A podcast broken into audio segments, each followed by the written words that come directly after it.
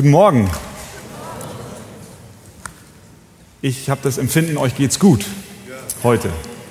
Schön. Mir auch. Wir, schön, ja. schön. Schön. Lasst uns ähm, zusammen aufstehen und äh, 1. Timotheus Kapitel 4, die Verse 6 bis 8 aufschlagen. Wir befinden uns in unserer Serie im 1. Timotheusbrief und lesen dazu Kapitel 4, Vers 6 bis 8. Wenn du dies den Brüdern vor Augen stellst, wirst du ein guter Diener Jesu Christi sein, der sich nährt mit den Worten des Glaubens und der guten Lehre, der du nachgefolgt bist. Die unheiligen und altweiberhaften Legenden aber weise ab. Dagegen übe dich in der Gottseligkeit. Denn die leibliche Übung nützt wenig. Die Gottseligkeit aber ist zu allem Nütze, da sie die Verheißung für dieses und für das zukünftige Leben hat. Amen. Jesus, ich danke dir für dein Wort, was du uns heute Morgen wieder als Speise gibst. Und ich bitte darum, dass du uns hilfst, wenn wir es betrachten, dass es in unser Herz fällt und uns nährt. Amen. Amen. Wir nehmen Platz miteinander. Paulus schreibt in diesem gelesenen Textabschnitt seinem Zögling, wenn wir so sagen wollen, Timotheus, den er in Ephesus, in der Gemeinde zurückgelassen hat, die er zuvor gegründet hat, sehr persönliche Dinge.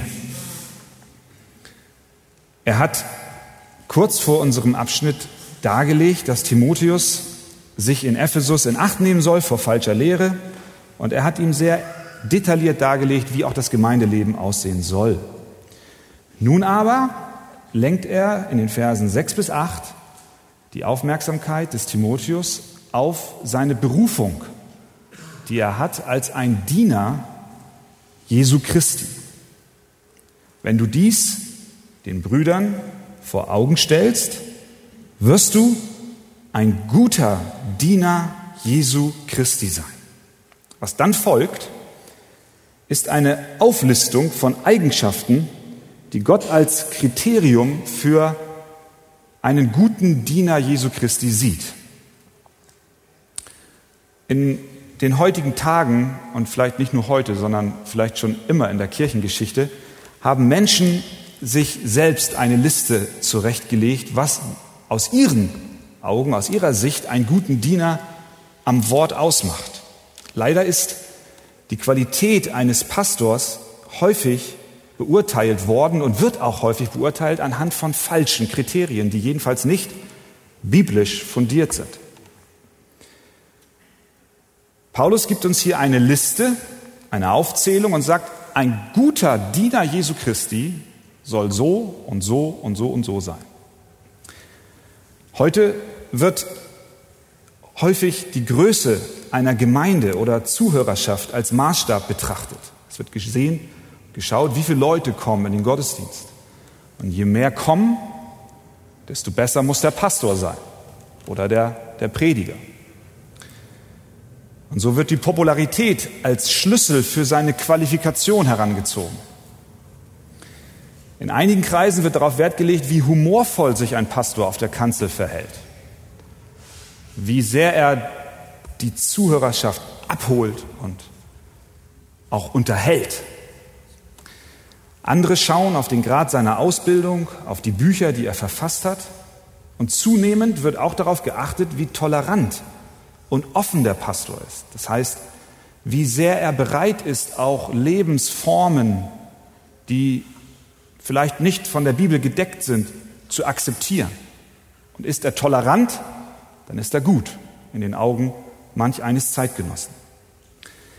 All dies, was ich eben aufgezählt habe, findet sich nicht in der Liste, die der Apostel Paulus dem Timotheus mit auf den Weg gibt. Im Gegenteil, Paulus ist besorgt, dass Timotheus sich der Kultur, Gesellschaft oder der Meinung von Christen die in ihrem Urteil nicht biblisch fundiert sind, unterwirft und sich somit ihren Vorstellungen von einem guten Diener Jesu Christi beugt.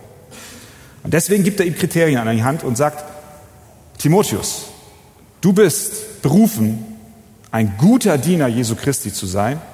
Und ich sage dir, was das ausmacht und was dich zu einem guten Diener Jesu Christi macht. Schauen wir uns an, was das ist. Erstens, ein guter Diener Jesu Christi wehrt falsche Lehre ab.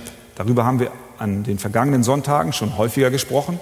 Das Thema des Briefes des Apostel Paulus ist sehr schwerpunktmäßig die falsche Lehre, die in die Gemeinde in Ephesus versucht hat einzudringen. In Vers 6 ist es das, was er sagt. Wenn du dies den Brüdern vor Augen stellst, wirst du ein guter Diener Jesu Christi sein. Das heißt, Timotheus soll der Gemeinde, den Brüdern, der gesamten Versammlung vor Augen stellen, was er zuvor erwähnt hat. Und zuvor spricht er über die Verführung und den Abfall vom Glauben in der letzten Zeit, von Vers 1 bis Vers 5. Das heißt, Timotheus ist ein guter Diener Jesu Christi, nicht nur dann, wenn er das Wort Gottes richtig predigt und auslegt, sondern auch, wenn er der Gemeinde vor Augen führt, was nicht gut ist. Ein guter Diener Jesu Christi ist aufgefordert, das Wort Gottes zu predigen in einer rechten Weise, aber er ist auch aufgefordert, der Gemeinde vor Augen zu führen, was falsche Lehre ist. Manchmal wird das nicht so gerne gehört und man sagt dann schnell, Mensch, wir wollen ja nicht auf andere schauen und sie beurteilen. Das wollen wir in der Weise auch nicht, dass wir uns überheben. Aber wenn wir den Apostel Paulus richtig verstehen, dann fordert er den Timotheus regelrecht auf. Führe dies deiner Gemeinde vor Augen, damit sie geschützt sind vor den Angriffen, die sie erdulden und erleben müssen durch falsche Lehre. Alles das, was Paulus hier aufzählt als Liste für einen guten Diener, bezieht sich nicht nur auf Pastoren und Älteste, nicht nur auf Leiter von Hauskreisen, Christen in der Mission, Mitarbeiter im Barmherzigkeitsdienst. Jeder Christ ist aufgefordert zu schauen, was macht ihn als einen guten Diener aus. Und so kommen wir zu dem zweiten Punkt. Ein guter Diener Jesu Christi, zu dem wir alle berufen sind, nährt sich mit dem Wort Gottes. Ein guter Diener nährt sich mit dem Wort des Glaubens. Das ist das Wort Gottes, die Bibel. Vers 6 noch einmal. Wenn du dies den Brüdern vor Augen stellst, wirst du ein guter Diener Jesu Christi sein, der sich nährt mit den Worten des Glaubens, der sich nährt mit der Heiligen Schrift. So wie der natürliche Mensch täglich Mahlzeiten zu sich nimmt, so muss auch der geistliche Mensch sich täglich ernähren. Dies kann nicht nur einmal in der Woche geschehen. Der Grundtext und auch einige Übersetzungen übersetzen es so. Dich nährend mit den Worten Gottes. Das bedeutet, es ist nicht ein einmaliger Vorgang, dass wir uns mit dem Wort Gottes nähren, sondern es ist ein andauernder Prozess. Es ist etwas, was wir nicht nur einmal in der Woche tun sollen, wenn wir in den Gottesdienst kommen, sondern es ist etwas, was von uns gefordert wird, täglich zu tun. So wie du täglich dich an den Tisch setzt und isst, so sollst du täglich dich nähren mit dem Wort Gottes. Es ist ein kontinuierlicher, beständiger Vorgang. Es bedeutet, dass du dich andauernd mit dem Wort Gottes nähren musst. Ein fortwährender Prozess der Nahrungsaufnahme. Das ist, was einen guten Diener Jesu Christi ausmacht. Das ist etwas, was nicht offensichtlich ist, zunächst einmal. Wir neigen dazu, Menschen zu beurteilen nach der Art und Weise, wie sie sich geben. Und wenn ihr mich anseht, dann guckt ihr vielleicht, wie redet er, wie sieht er aus und welche Krawatte hat er um. Und ihr fragt euch, wo ist sie bloß? äh, es gibt so viele Dinge, auf die wir uns fixieren. Und wir beurteilen einander. Aber diese Qualifikation, die Paulus hier erwähnt, ist eine, die gar nicht so offensichtlich ist. Denn wer sieht denn, wie du dich mit dem Wort Gottes beschäftigst? Jedenfalls nicht vorneweg. Keiner sieht, wenn du dich morgens früh aus, aus dem Bett bewegst und dich zurückziehst, um eine Zeit der Stille mit Gott zu haben. Aber das ist die Grundlage unseres Dienstes. Dazu sind wir berufen, dazu sind wir gerufen. Wenn wir gute Diener sein wollen, wenn wir Gott dienen wollen, wenn wir dem Nächsten dienen wollen, wenn du deinem Bruder, deiner Schwester helfen willst in ihrer Lebenslage, in ihrer Not, wenn er kommt, wenn sie kommt mit Sorgen und Problemen, dann kannst du nur in dem Maße ihm dienen oder ihr dienen, wie du zuvor dich genährt hast mit dem Wort Gottes. Weil alles andere sind Ratschläge, die wir geben können, die vielleicht Lebenserfahrung beinhalten und einige Weisheiten, aber nicht die Nahrung und die Quelle in Gott bezieht.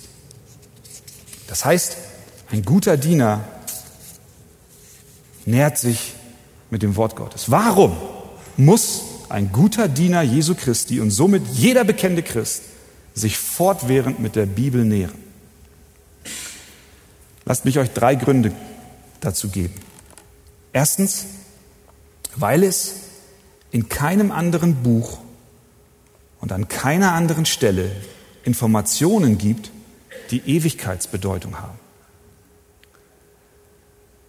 Es gibt kein anderes Buch, was etwas aussagt über unser Leben hinaus, was Bedeutung hat und Gewichtung hat.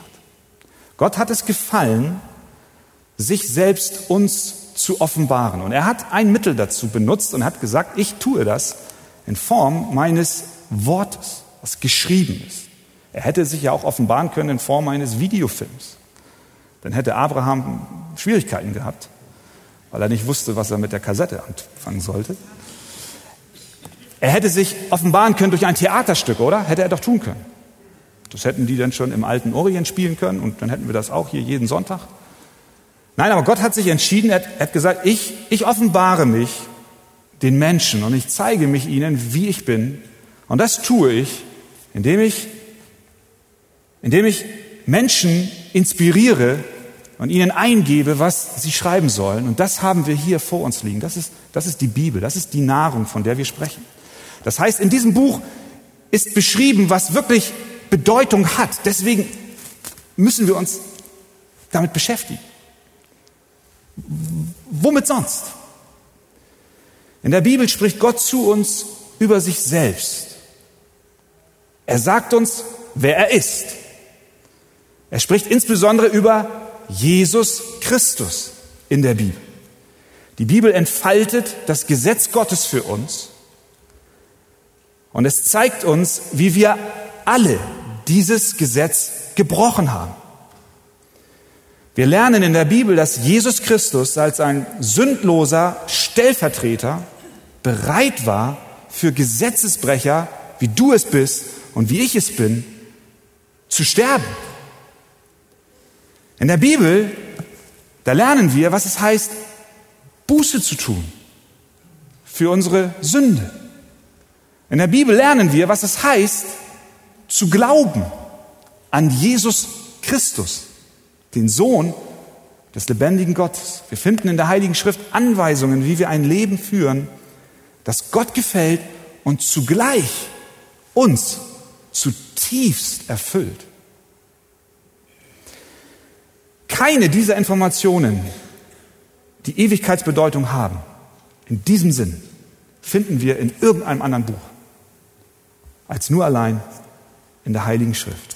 Wenn wir Gott kennen wollen und wenn du Veränderung auch in deinem Leben erleben möchtest, dann, dann geht das nur, wenn du dich näherst mit dem Wort Gottes. Wenn du sein Wort kennst und dich vertraut mit ihm machst. Der bekannte englische Erweckungsprediger John Wesley hat gesagt, ich denke, ich bin ein Geschöpf für einen Tag, ein Pfeil, der durch das Leben schießt. Ich bin ein Geist, der von Gott kommt und zu Gott zurückkehrt, schwebend über dem Abgrund. Noch einige Augenblicke und ich bin nicht mehr. Dann falle ich in die unwandelbare Ewigkeit. Darum will ich nur eines wissen, den Weg zum Himmel und wie ich zu jenen seligen Ufern gelange. Gott selbst hat sich herabgelassen, diesen Weg bekannt zu machen. Dazu kam er vom Himmel. Das hat er in ein Buch geschrieben. Und dann sagt er, gib mir dieses Buch. Um jeden Preis, gib mir Gottes Buch. Ich habe es. Hier ist genug Wissen für mich. Ich will ein Mann eines Buches sein. Er war sich der Tatsache bewusst, dass das Leben wie ein Pfeil ist, der an uns vorbeischießt. Und wir schweben bereits über dem Abgrund der Ewigkeit. Und was, was ist dann bedeutender, als sich mit dem zu beschäftigen, was uns sagt, wie wir die Ewigkeit in Frieden bei Gott verbringen können? Zweiter Grund, warum es wichtig ist, dass sich jeder bekennende Christ, du und ich, sich mit dem Wort Gottes beschäftigen müssen und uns auch mit ihm nähren müssen, ist, dass es schlicht und einfach keinen gesunden Christen gibt, der ein Leben ohne Ernährung mit der Milch und dem Fleisch des Wortes Gottes führt. Ein Mensch, der, das, der sich Christ nennt, aber das, das Bibelstudium vernachlässigt, der wird krank, der wird verkümmern. Er ist vergleichbar mit einem Menschen, der aufhört, regelmäßig zu essen. Das tun wir gewöhnlich dann, wenn wir einen Magen-Darm haben oder so. Ja, dann, dann essen wir nicht so viel mehr. Das ist auch besser so. Aber das ist ein Zeichen von Krankheit, wenn wir nicht, wenn wir nicht, es sei denn, wir, wir, wir, wir legen eine Zeit beiseite und sagen, wir wollen fasten oder ein, ein, aber wir, wir leben von der, von der täglichen und kontinuierlichen Nahrungsaufnahme im Natürlichen. Und im Geistlichen ist es nicht anders. Paulus benutzt dieses Bild und er sagt, Timotheus, wenn du ein guter Diener des Wortes sein willst, dann musst du dich täglich nähren. Das ist ein Zeichen deiner Gesundheit. Ein Mensch, der nicht regelmäßig sich mit dem Wort Gottes nähert, ist nicht verwurzelt, sondern er wird bei jedem Wind hin und her gerissen und schließlich umfallen. Psalm 1 drückt es so aus, wohl dem, der nicht wandelt im Rat der Gottlosen, Vers 2, sondern hat Lust am Gesetz des Herrn und sind über seinem Gesetz nach Tag und Nacht. Kontinuierlich. Der ist wie ein Baum gepflanzt an den Wasserbächen, der seine Frucht bringt zu seiner Zeit.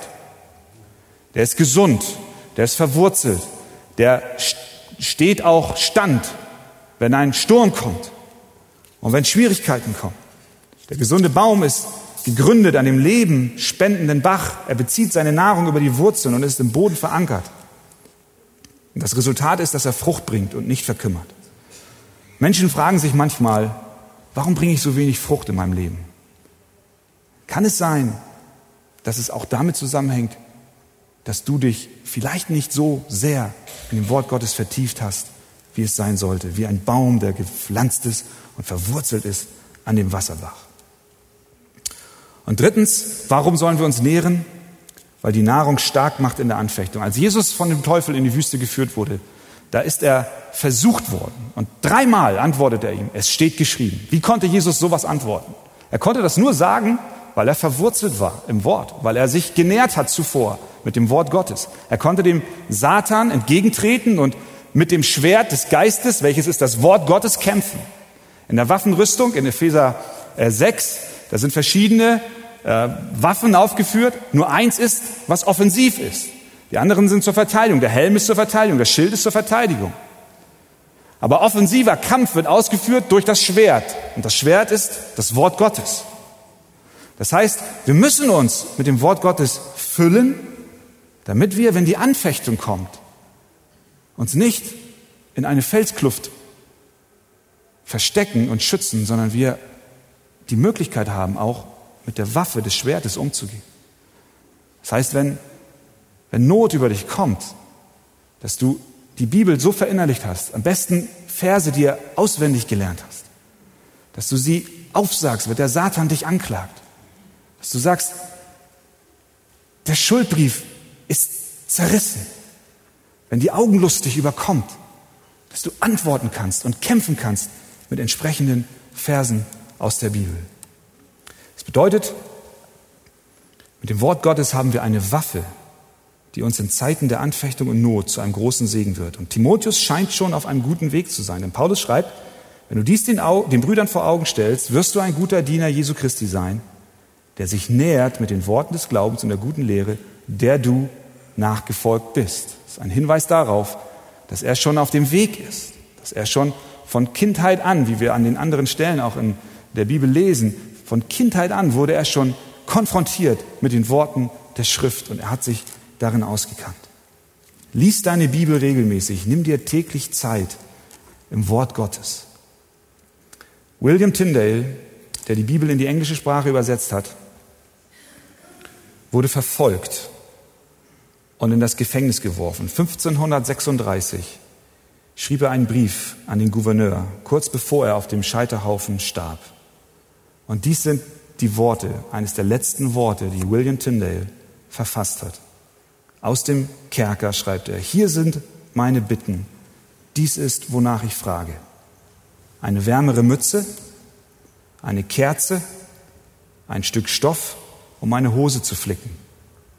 Aber vor allem flehe ich sie an und bitte sie inständig um ihre Gnade, mir zu erlauben, meine hebräische Bibel, meine hebräische Grammatik und mein hebräisches Wörterbuch bei mir zu haben, damit ich damit Zeit zum Studium verbringen kann glaube, das sagt sehr viel aus über diesen Mann, der sich genährt hat mit dem Wort Gottes. Im Angesicht des Todes hat alleine das Bestand, was auch in Ewigkeit gilt. Und Gott hat sich uns offenbart in seinem Wort. Und deswegen sagt Paulus zu dem Timotheus, du bist ein guter Diener. Du heute Morgen bist ein guter Diener Jesu Christi, wenn du dich mit dem Wort Gottes näherst und es aufnimmst. Amen. Wir stehen noch einmal auf.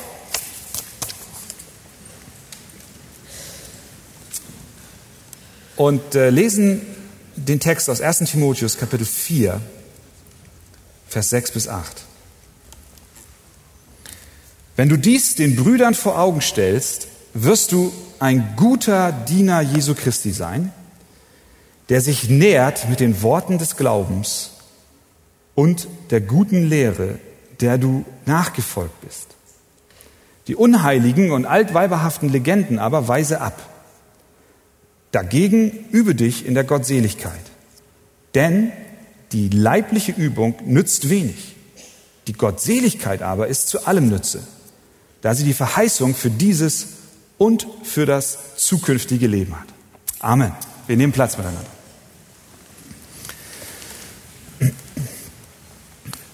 Der olympische Goldmedaillengewinner im Kleinkalibergewehr Lenny Basham berichtete einmal, welche Disziplin in seiner Sportart nötig ist. Er hat in einem Interview Folgendes gesagt. Unser Sport lebt davon, dass wir uns nicht bewegen. Wir schießen aus 50 Meter Entfernung über ein halbes Fußballfeld hinweg auf ein Ziel, was etwa drei Viertel so groß ist wie eine 2-Euro-Cent Münze.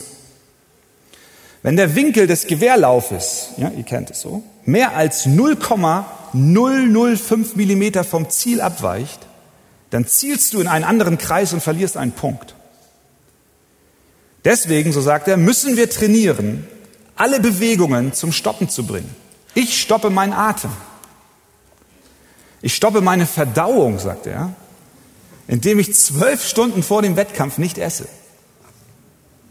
Ich trainiere meinen Puls auf eine Frequenz um die 60, damit ich eine Sekunde Ruhe habe zwischen zwei Herzschlägen, um, um das Gewehr ruhig zu halten. Ich habe es schon auf Pulsschläge darunter geschafft, aber habe dann festgestellt, dass die Lautstärke jedes Herzschlages mich zu stark erschüttern lässt. All dies trainieren wir, um Kontrolle über unseren Körper zu haben. Das ist enorm. Das ist wirklich enorm. Da muss ich passen. Wenn ich so Dart werfe oder so, dann geht das mehr so per Zufall. Die Disziplin von Sportlern ist überragend. Wir, wir kriegen das nicht immer so mit. Wir sitzen dann vorm Fernseher, vielleicht noch mit einer Schüssel Chips und einem gewissen Getränk dabei und geben Kommentare ab. Ach, guck mal hier, du, der, der soll mal laufen da und was macht er denn da und was wackelt der denn mit seinem Gewehr? Kann er nicht mal ruhig halten? Und wir sehen gar nicht oder sind uns nicht immer bewusst, dass, dass hinter jeder Hochleistungssportart ein, ein enormes Training steckt, eine Disziplin, ein sich selbst beschränken. Und alles konzentriert sich bei dem Sportler auf diesen einen Wettkampf. Er hat dieses eine Ziel vor Augen. Er will, er will, diese, er will diese Goldmedaille gewinnen. Er will Olympiasieger werden oder Weltmeister. Was zählt, ist die Leistung im Wettkampf.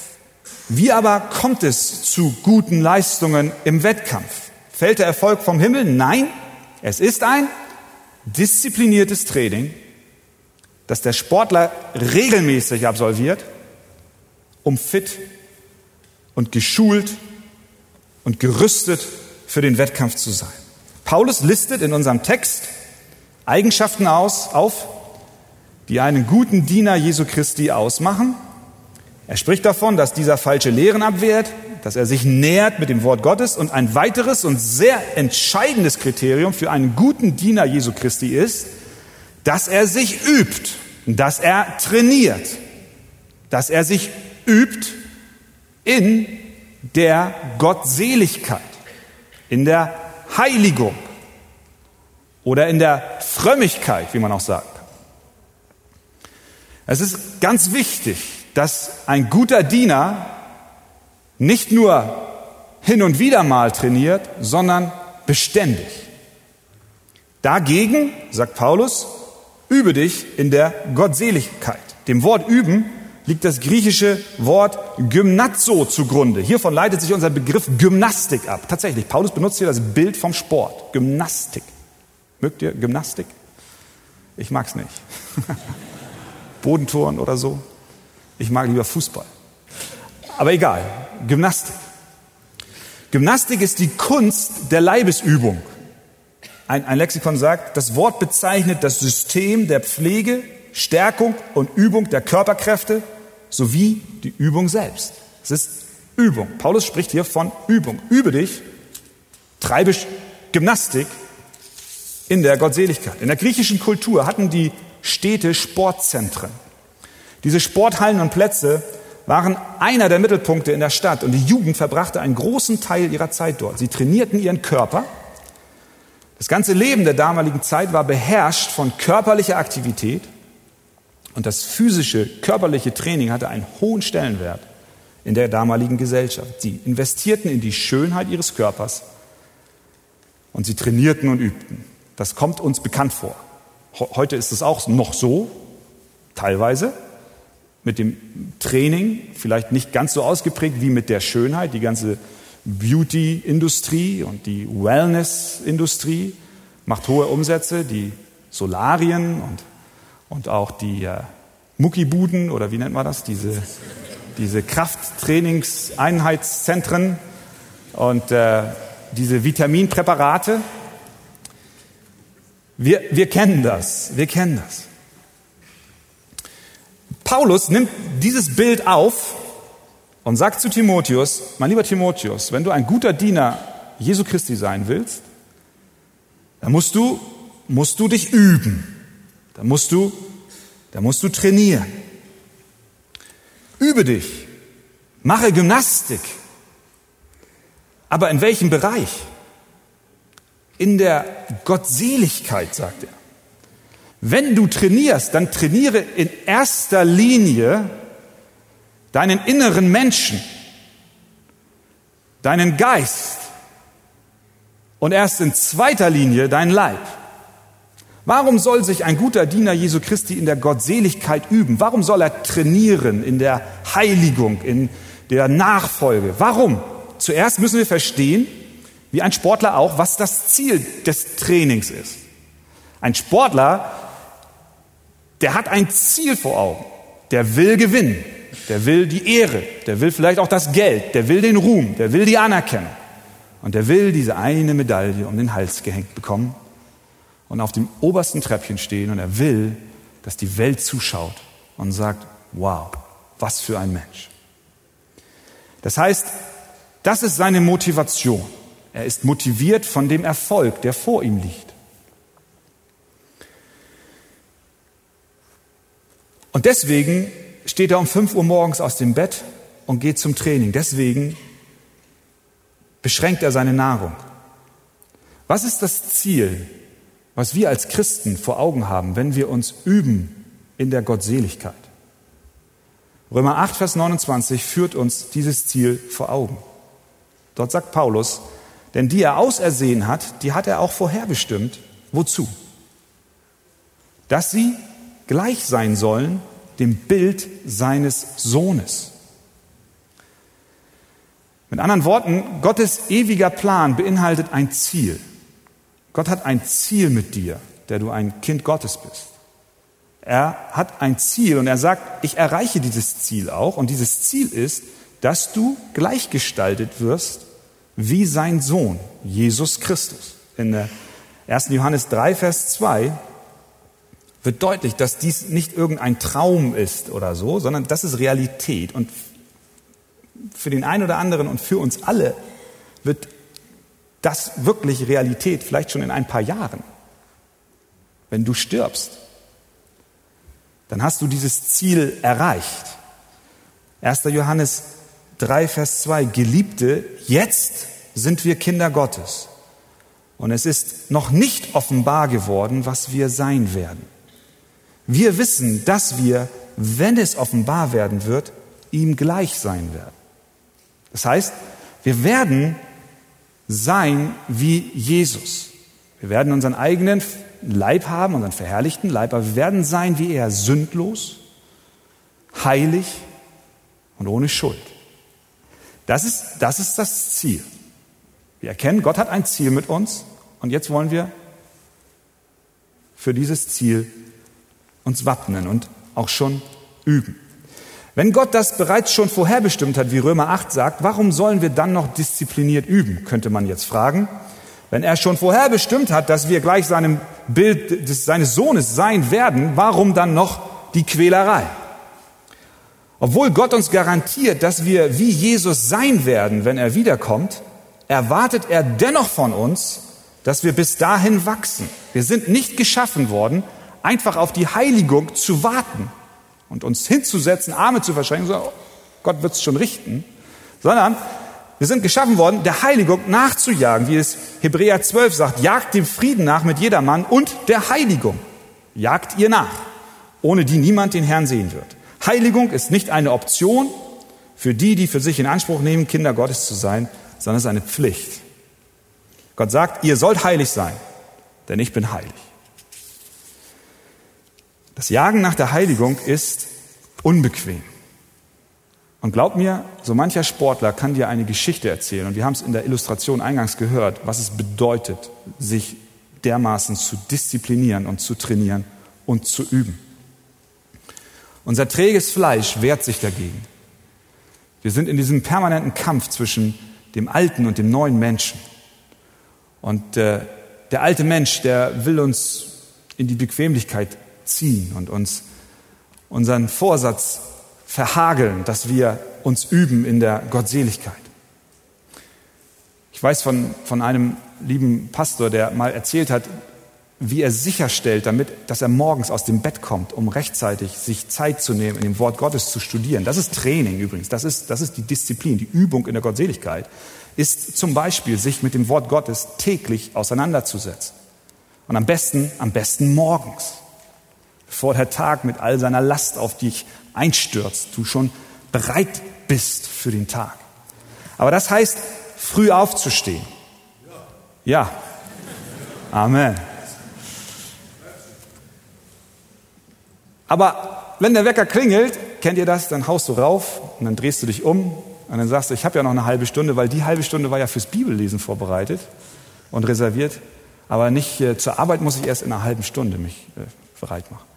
Und so hat ein, ein Pastor, ein guter Tipp für dich auch, zwei Wecker, einen auf dem Nachtschrank und einen am anderen Ende des Raumes. So klingelt der erste auf dem Nachtschrank und wenn, selbst wenn er den ausmacht, muss er doch aufstehen, um den anderen Wecker zu bekommen, um den auszumachen. Aber wenn er dann schon aufgestanden ist, dann nimmt er sich dann doch das Wort Gottes und liest er. Das Jagen nach der Heiligung ist unbequem, wie das Trainingsprogramm eines Sportlers, und doch erfüllt es mit tiefer Freude. Große Männer der Kirchengeschichte waren durchweg disziplinierte Männer Gottes und auch Frauen Gottes. Augustinus, Martin Luther, Calvin, John Bunyan, Susanna Wesley, George Whitfield, Jonathan und Sarah Edwards, Spurgeon. Wenn du ihre Biografien liest, stellst du durch die Bank weg fest, dass sie diszipliniert waren. Sie haben sich geübt in der Gottseligkeit. Sie sind gegen ihr Fleisch gegen angegangen.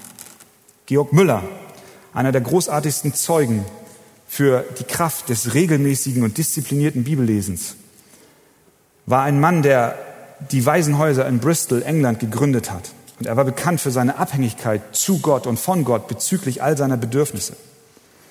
Er hat es wunderbar verstanden und deutlich gemacht, dass die geistliche Disziplin, das Üben in der Gottseligkeit nicht eine trockene und anstrengende und langweilige Sache sein muss, sondern er hat deutlich gemacht, dass dadurch überhaupt erst Freude in unserem Herzen entsteht. Er sagt, wie sollen wir das Wohlbefinden der Seele erreichen? Was sollen wir tun, um uns an Gott zu erfreuen? Wir sollen, wie sollen wir solch einen vollauf genügenden, die Seele zufriedenstellenden Anteil an ihm erlangen, dass wir fähig werden, die Dinge dieser Welt fahren zu lassen in der Erkenntnis, dass sie verglichen damit vergänglich und wertlos sind? Ich antworte, sagt er, dieses Wohlbefinden wird erlangt durch das Studium der Heiligen Schrift. Darin hat uns Gott sich selbst im Angesicht von Jesus Christus enthüllt. Je mehr wir von Gott erkennen, desto glücklicher sind wir. Wenn wir ein bisschen mit Gott vertraut werden, hat unser wahres Wohlbefinden begonnen. Und je mehr wir mit ihm vertraut werden, desto wahrhaft zufriedener werden wir. Was wird uns im Himmel so außerordentlich glücklich machen? Es wird die tiefere Erkenntnis Gottes sein. Was er sagt ist, je mehr wir uns mit Gott beschäftigen und uns üben in, der, in den geistlichen Disziplinen, das ist Bibellesen, das ist Gebet, das ist auswendig lernen der Schrift. Das ist auch geben, das ist dienen. Je mehr wir uns damit füllen und auch beschäftigen, desto mehr bekommen wir Freude an Gott, weil wir ihn mehr kennenlernen. Die geistliche Übung erfüllt dich mit Freude. Sie soll nicht ein trockenes, verstaubtes, gesetzliches Pflichtprogramm sein, zu dem wir uns widerwillig aufraffen. Mit Sicherheit gibt es Zeiten, in denen die geistliche Übung Rückschritte erlebt und wir die eine oder andere Niederlage erleben. Aber durch Gottes Gnade gibt es Fortschritte. Wir sehen dann plötzlich nach einiger Zeit, wie wir durch die Übung im Geistlichen es schaffen, gewisse Sündenmuster, die uns vielleicht die letzten Jahre begleitet haben, zu besiegen weil wir diszipliniert an ihnen gearbeitet haben, weil wir uns diszipliniert Stellen aus der Schrift herausgenommen haben, sie in uns aufgenommen haben und immer wenn die Anfechtung kam, wir geantwortet haben.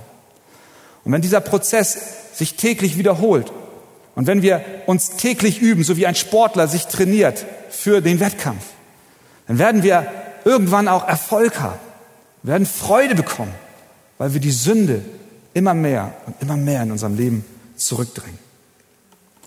Ein guter Diener Jesu Christi übt sich in der Gottseligkeit. Und dann, ein guter Diener Jesu Christi erkennt den Wert der Gottseligkeit. In Vers 8 schreibt Paulus, warum wir die Gottseligkeit höher achten sollen und müssen als alle körperlichen Ertüchtigungen. Er macht hier einen Kontrast. Er sagt, denn die leibliche Übung nützt wenig. Die Gottseligkeit aber ist zu allen Dingen Nütze, da sie die Verheißung dieses und für das zukünftige Leben hat. Der Text sagt nicht, dass leibliche Übung zu nichts Nütze ist. Er sagt zu wenig Nütze. Nicht, dass der eine oder andere sich zurücklehnt und seinen Bauch streichelt und sagt, siehst du, ist ja biblisch, wenn ich nichts tue. Das, das, ist, nicht, das ist nicht, was wir hier gelesen haben. Er, er, er vergleicht es. Er sagt, es hat einen Nutzen. Es ist gut, wenn wir uns bewegen. Es ist gut, wenn wir Sport machen. Es ist gut, wenn wir unseren Körper pflegen. Aber in Relation zu dem Nutzen, den die geistliche Übung hat, ist es weniger wert. Ist es bei weitem nicht so weit, nicht so wertvoll wie die geistliche Übung. Die körperliche Ertüchtigung nützt im doppelten Sinn wenig, sowohl in ihrem Umfang als auch in ihrer Dauer. Ihr Umfang beschränkt sich auf das Wohl des Leibes und ihre Dauer beschränkt sich auf die Zeit.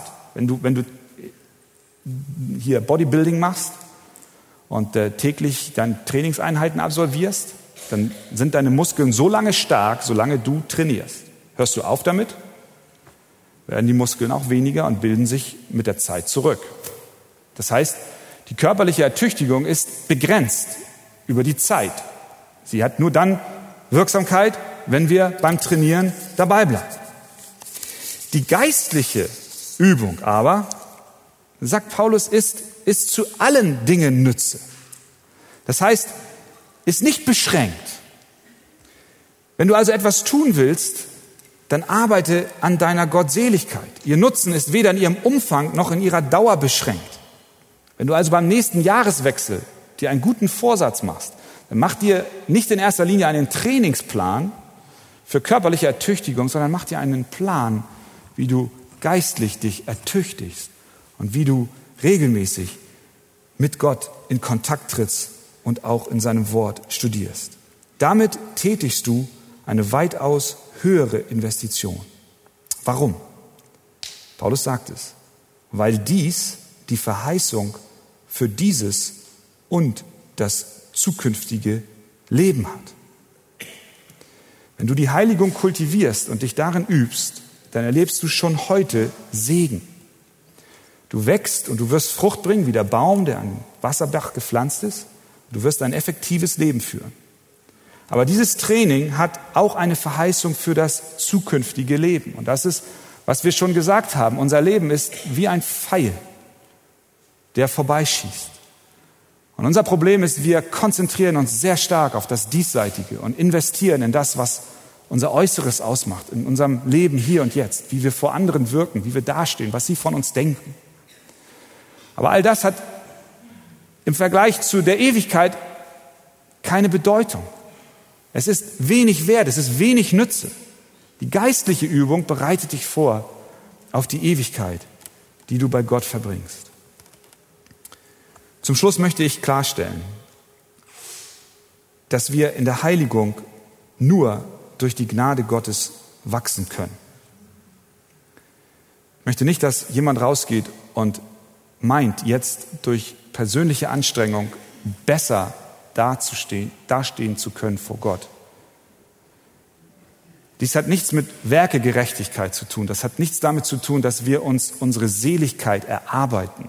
Je mehr wir diszipliniert uns verhalten und geistlich üben, dass wir deswegen in unserer Rechtfertigung vor Gott besser dastehen. Das ist, das ist ein anderes Blatt.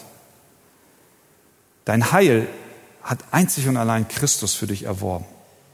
Und in dem Glauben an ihn wirst du gerecht gesprochen.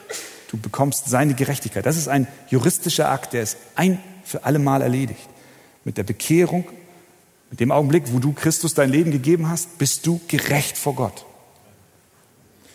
Aber gleichzeitig ist dort das Thema der Heiligung. Das ist der Bereich, wo wir mit aufgefordert sind, aktiv zu sein. Aber auch hier gilt, dass das nur funktioniert, wenn Gott uns seine Gnade dazu schenkt. Der Heilige Geist muss in uns arbeiten, damit wir in der Gottseligkeit vorankommen. Losgelöst von Gott geht das nicht. Aber glaub mir eins, Gott ist bereit.